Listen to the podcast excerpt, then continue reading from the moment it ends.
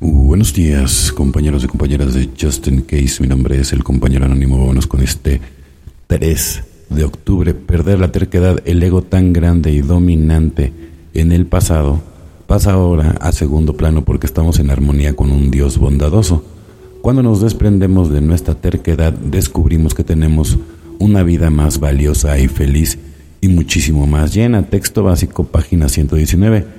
La adicción y la terquedad van de la mano. La ingobernabilidad que admitimos en el primer paso era tanto producto de nuestra terquedad como de nuestro abuso crónico de las drogas, pero hoy en día vivir en base a la terquedad puede hacer que nuestra vida sea ingobernable como cuando consumíamos. Cuando nuestras ideas y nuestros deseos, nuestras exigencias tienen prioridad en nuestra vida, nos sorprendemos en el conflicto constante que todos y todo nos rodea.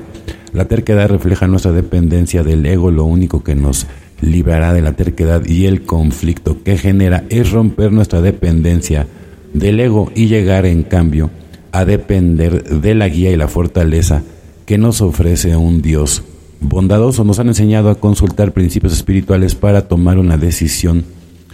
No nuestros deseos egoístas nos han enseñado a buscar la orientación de un poder superior o un poder con una visión más amplia que la nuestra.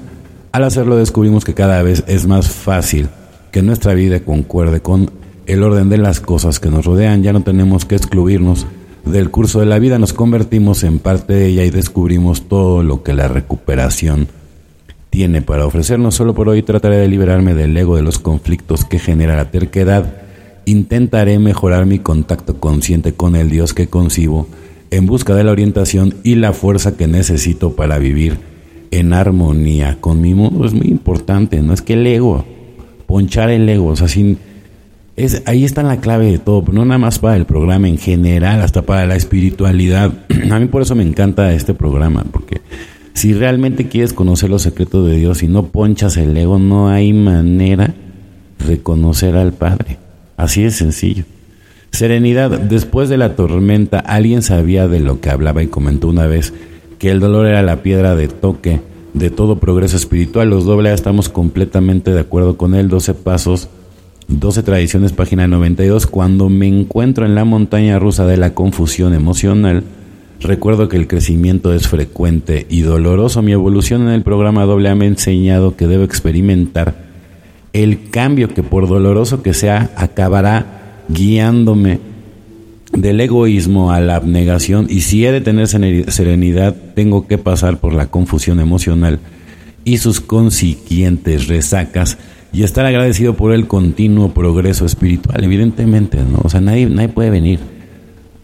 Ahora sí que de la luz pura, ¿no? O sea, tienes que conocer el infierno, ¿no? Para que realmente, ¿no? O sea, puedas, puedas entrar a la luz, ¿no? O sea, no importa lo que hayas vivido, o sea, el chiste es que tengas esa evolución, ese remordimiento, ese arrepentimiento y no quedarte ahí, ¿no? Con, toda la gente de bajo astral vibrando en cosas que ni siquiera valen la pena.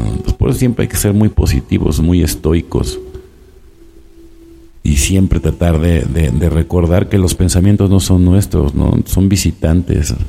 Conviértete en un observador no